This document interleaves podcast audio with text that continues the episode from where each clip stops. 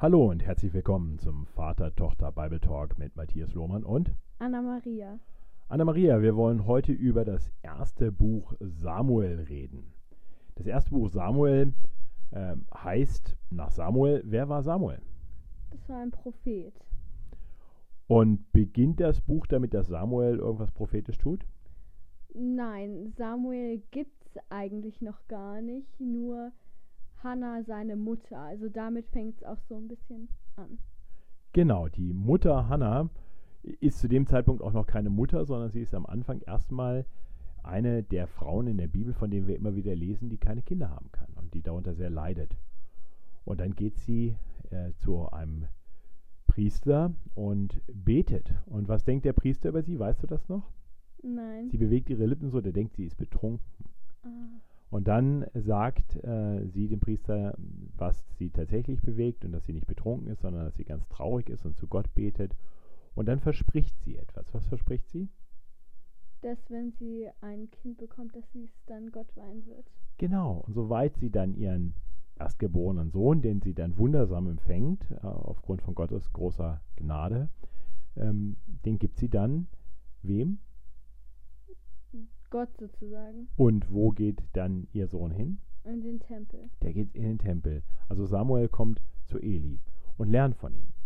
Und eines Nachts hört Samuel eine Stimme. Und was denkt er, als er diese Stimme hört? Er denkt, dass es Edi ist, der ihn ruft. Ja, und Eli sagt dann, ich habe dich nicht gerufen, geh wieder ins Bett. Was passiert dann? Ja, er hört wieder diese Stimme, geht wieder zu Eli, aber er sagt, nee, das war ich wieder nicht. Und dann fängt Eli an, was zu ahnen, nicht wahr? Ja, Beim dritten er, Mal. er ähm, erkennt, dass es wahrscheinlich Gott ist, der Samuel da ruft. Und dann sagt er ihm, bleib da und hört zu, was Gott hier zu sagen hat. Und dann hört Samuel das und wird berufen zu einem Prophetendienst und wird damit wirklich zum ersten großen Propheten, ähm, der in gewisser Weise zum großen Leiter des ganzen Volkes Israel wird. Wir sind ja jetzt gerade noch in der Zeit eigentlich der Richter und da war Israel äh, ja unterteilt in eigentlich die verschiedenen Stämme und Regionen. Die Richter haben wahrscheinlich nie über das ganze Volk geherrscht, sondern immer über Teile. Und wir haben auch gehört, die Richter waren nicht, nicht immer so die allerbesten. Ne? Ja. Die haben äh, von daher eigentlich immer das Problem gehabt, dass sie schon selbst nicht unbedingt gute Leute waren und vor allem sind sie dann gestorben und dann war wieder keiner da und dann hat das Volk wieder getan, was ihm richtig erschien. Und am Ende des Richterbuchs heißt ja fünf Kapitel lang, dass es einfach keinen König gab. Und irgendwie denkt man, König wäre gut. Ne? Ja. Und das sagt ja dann auch das Volk dem Samuel, die wollen König. Was war denn eigentlich falsch daran, dass sie dann einen König wollten? Sie hatten ja eigentlich schon einen König, also Gott war ja ihr König und eigentlich auch der beste König, den man haben kann. Ja, und wenn überhaupt dann ein König, dann ein, der ganz bewusst unter Gott herrscht, also sozusagen ein Unterkönig unter Ja. Gott. Aber sie wollten einen König haben wie die anderen Völker. Ja. Und was hat Gott gemacht? Er hat gesagt, dass es eigentlich nicht gut war, was die Leute wollten, weil ja, sie hatten einfach die falschen Gründe. Sie wollten einfach jemanden, der über sie herrscht und es war ja eigentlich Gott, aber er hat ihn trotzdem gesagt, also er hat dann Samuel gesagt, dass ähm, er trotzdem einen König einsetzen kann. Genau, und daraufhin hat Samuel dann einen König eingesetzt, so wie den König der anderen Völker. Einen besonders großen, kräftigen, gut aussehenden Mann, der hieß Saul. Saul war also der erste König von Israel. Und er war ein König, so wie die Könige der anderen Völker. Und das war in dem Moment erstmal kein Lob, denn er war ein König, der nicht bewusst unter der Herrschaft Gottes regiert hat, sondern der einfach selber regiert hat. Äh, am Anfang war das noch ganz gut. Am Anfang hat er noch erfolgreiche Kriege geführt und die Leute haben ihn geschätzt. Aber dann wurde es ein bisschen anders. Nicht? Weißt du noch, was passiert ist, was Saul gemacht hat? Ähm, also ich weiß jetzt nicht, was du genau meinst, aber er hat auf jeden Fall einfach nicht mehr ähm, so gelebt, wie Gott es wollte. Und dann hat Gott auch die Dinge so geführt, dass er dann auch Kriege nicht mehr so wirklich gewonnen hat und vom Volk nicht mehr so ähm, lieb war.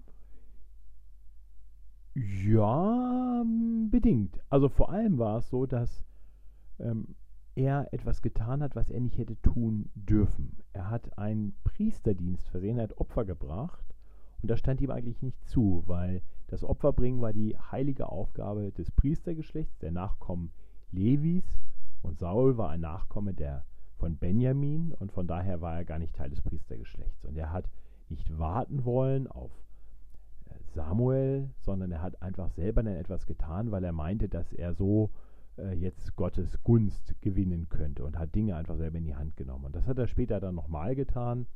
Äh, das heißt, er hat sich eigentlich über Gottes Anordnung hinweggesetzt. Später hat er in einem Krieg dann einfach äh, Tiere mitgenommen, obwohl Gott gesagt hatte, die sollen alle getötet werden. Und was ist daraufhin geschehen? Gott sagt, dass es nicht okay ist und er ähm, sagt, dass er einen anderen König einsetzen möchte. Genau, Samuel spricht als Bote Gottes und verkündigt Saul das Gericht. Es wird ein neuer König kommen. Und unmittelbar danach geht Saul zu einer Familie mit Samuel. sieben Söhnen, Samuel. geht Samuel zu ja. einer Familie mit sieben Söhnen und sieht die ersten Söhne und keiner von ihnen ist passend, um König zu werden. Und dann fehlt noch ein Sohn, der kleinste, der jüngste. Der ist gerade gar nicht da, weil der noch irgendwelche Dienste versieht und den lässt er holen. Und wie heißt der? David. Das ist David. Das heißt, König David ist am Anfang erstmal ein Hirtenjunge, der gar nicht was Besonderes darstellt. Also in keinster Weise, äh, Weise ein König wie die Könige der anderen Völker. Ein starker, kräftiger Mann, sondern eher erstmal einer, der in dem Moment, wo man denkt, das, das ist doch kein König. Aber den salbt er. Wird David dann gleich König? Nein. Saul so, regiert. Saul regiert weiter. Und was macht David? Ähm, also, ich glaube, David macht einfach noch weiter. Ähm, so, ist immer noch ein Hirtenjunge. Er ist weiter ein Hirtenjunge. Und dann gibt es eine große Schlacht mit den Philistern. Und da taucht dann ein Goliath auf. Und David kommt zu der israelitischen Armee, wo seine größeren Brüder äh, mitkämpfen oder im Moment eigentlich erstmal dem Goliath gegenüberstehen. Und was passiert dann? Weißt du das noch? Ja, also Goliath war ja ziemlich groß und er war ja eigentlich jemand, den niemand besiegen konnte. Und David bekommt mit, ah, soll hier irgendwie einen ähm, Kampf ge geben, irgendwer aus Israel gegen Goliath. Und alle hatten mega Angst, aber David sagt, ach, ich kann ja gegen ihn kämpfen, Gott ist an meiner Seite.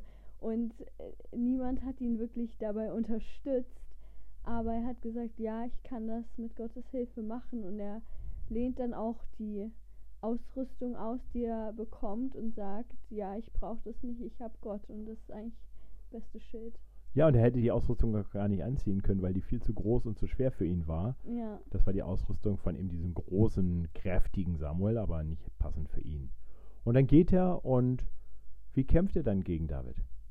Äh, gegen Goliath. Ja, mit einer Steinschleuder. Mit einer Steinschleuder. Und er besiegt ihn. Und es war tatsächlich so, die Philister hatten gesagt, lasst uns nicht alle gegeneinander kämpfen, sondern jeweils der Stärkste äh, soll kämpfen und wer dann gewinnt, der hat dann gewonnen. Und so gewinnt David, der unscheinbare kleine David, diesen Kampf gegen diesen scheinbar so mächtigen Gegner und gewinnt dafür für sein ganzes Volk den Sieg, sodass sein ganzes Volk gerettet ist von den Feinden. Und ähm, an wen erinnert uns das? An Jesus. An Jesus. Äh, tatsächlich sagt ja das Neue Testament an mehreren Stellen, dass alle Teile des Alten Testaments von Jesus zeugen. Und hier können wir ein schönes Beispiel dafür sehen, wie das Alte Testament äh, anhand von anderen Personen von Jesus zeugt, die so ein bisschen so ein, ein Schatten von Jesus sind. Wir haben das schon im, in den Mosebüchern gesehen, vor allem im ersten Buch Mose mit Josef. Und hier sehen wir das wieder, nicht? dass David quasi ein, ein Schatten von Jesus ist. Der schon gesalbte, aber noch nicht öffentlich anerkannte König, kämpft an der Stelle des Volkes gegen den scheinbar übermächtigen Feind und gewinnt diesen Kampf, sodass Gottes Volk ohne etwas dafür zu tun gerettet wird. Das ist das, was wir feiern, was Jesus für uns getan hat. David gewinnt also diesen Kampf und wird dann gefeiert im Volk. Und was macht das mit König Saul. Freut er sich? Sagt, ja, super, dass ich jetzt so einen Mann da an meiner Seite habe? Nee, überhaupt nicht. Er ist ziemlich eifersüchtig auf David, weil er möchte ja im Volk anerkannt werden und er möchte ja diesen ganzen Ruhm bekommen, aber stattdessen bekommt es dieser kleine David. Ja, genau. Es ist eigentlich so, dass das Volk beiden zujubelt, aber immer anerkennt, dass David irgendwie noch mehr geschafft hat, noch mehr getan hat. Und Saul ist sehr eifersüchtig. Und die Eifersucht geht nachher so weit, dass er David verfolgt. Ja. Und David flieht vor ihm, aber Gott führt die Sachen so, dass David mehrfach die Gelegenheit hätte, Saul zu töten. Einmal geht Saul auf der Jagd nach David in eine Höhle, um dort aufs Klo zu gehen. Und in genau dieser Höhle hat sich David mit seinen Unterstützern versteckt und er hätte in dem Moment Saul leicht umbringen können, aber tut es nicht. Ähm, warum eigentlich nicht? Ich bin mir jetzt nicht ganz sicher, aber ich denke, dass David das sieht, dass er niemanden töten sollte und ja, also Saul ist ja auch ein Mensch, der also der König von Israel, das auserwählte Volk von Gott, und ihn zu töten wäre ja eigentlich ganz schlimm. Genau, David ist so gottesfürchtig, dass er sagt, also erst einmal erkenne ich an, dass Saul von Gott eingesetzt wurde und Gott muss sich dann darum kümmern. Ähm, so wie er erlebt, dass Gott ihn schützt vor den Angriffen Sauls, vertraut er auch darauf, dass wenn Gott das will, wird er Saul schon selber richten. Nun, ganz am Ende sehen wir dann, dass Sauls Niedergang so weit geht, dass er tatsächlich stirbt. Wie stirbt er eigentlich?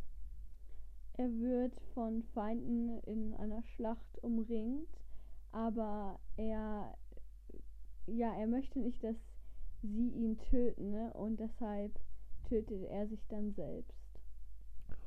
Und dann erfährt nachher David davon, dass Saul tot ist und ist tief traurig. Das geht dann im zweiten Buch Samuel weiter. Da haben wir ja schon ein bisschen drin gelesen. Deswegen ist die Trennlinie nicht mehr so ganz scharf für uns. Aber tatsächlich hört dort eigentlich das erste Buch Samuel auf. Das ist die erste Hälfte quasi des längeren Samuel-Berichts, das in zwei Büchern für uns in der Bibel so niedergeschrieben ist. Also, das ist die Geschichte aus dem ersten Buch äh Samuel. Wir haben erst Samuel, der geboren wird, der zum Propheten wird, der den ersten König salbt, dieser König versagt und dann wird Samuel nochmal beauftragt, den zweiten König zu salben, David. Dann stirbt Samuel später und am Ende vom ersten Buch Samuel ist nun König Saul gestorben und David wird dann der neue König. Was können wir lernen aus diesem Buch? Ja, also für mich spielt diese Rolle, äh, ist irgendwie die Rolle ziemlich groß, dass Gott König ist. Wir sehen, dass ähm, ja menschliche Könige zwar ähm, ja gut sein können, ähm, so wie David, aber dass letztendlich eigentlich Gott der wahre König ist und dass er ähm, der einzige eigentlich ist, der ähm, ja gute Entscheidungen treffen kann und der ähm, vollkommen perfekt ist. Ja, ich glaube, das ist eine sehr, sehr gute Erkenntnis. Tatsächlich ist das so, das heißt, egal wie viel Macht man in dieser Welt hat, wir sollten immer anerkennen, dass wir unter einem höheren König stehen. Gott ist der König aller Könige, der Herr aller Herren. Und deswegen ist der Auftrag, egal wer wir sind, immer Gott zu gehorchen und ihm zu dienen. Und das kann man dann auch als Leiter tun, auch sogar als König. David hat das mehr getan als Saul, deswegen war David wurde David dann zu einem besseren König, zu keinem perfekten, das werden wir noch bedenken im zweiten Buch Samuel, aber zu einem besseren. Und Saul hat eben nicht Gott wirklich anerkannt als seinen Herrn und nicht unter ihm geherrscht, sondern ihn oft einfach ignoriert und seine eigenen äh, Dinge gemacht. Und da sehen wir, wer gegen diesen König rebelliert, für den wird es nicht gut ausgehen. Und das dürfen wir auch lernen. Nicht? Wir sollten unter Gott, dem König, leben äh, und ihm gehorchen, ihm dienen, in allen Dingen. Und dann wird es gut mit uns ausgehen. Das ist sicher die, die ganz große Lehre. Und dann sehen wir eben schattenhaft aber auch noch andere Dinge. Wir sehen auch, wie Rettung kommen kann. Nicht? Haben wir eben drüber nachgedacht? Ja. wie David also zum Retter wird. Und auch das ist natürlich eine ganz wichtige Lehre für uns. Ähm, und auch sehen wir auch, der Retter rettet nicht aus eigener Kraft, sondern im Vertrauen auf Gott. Ja. Noch irgendwelche Gedanken zu dem Buch? Irgendwas, was dir wichtig geworden ist? Nein. Ja, Gott ist König. Gott ist König. Dann hören wir damit auf und äh, wollen jeden ermutigen, diesen König anzuerkennen und ihm zu dienen. Und das war der Vater-Tochter-Bible Talk zum ersten Buch Samuel. Und wir hören uns demnächst wieder, wenn wir über das zweite Buch Samuel weiter ins Gespräch kommen. Wir wünschen euch Gottes Segen und sagen Ciao. Tschüss.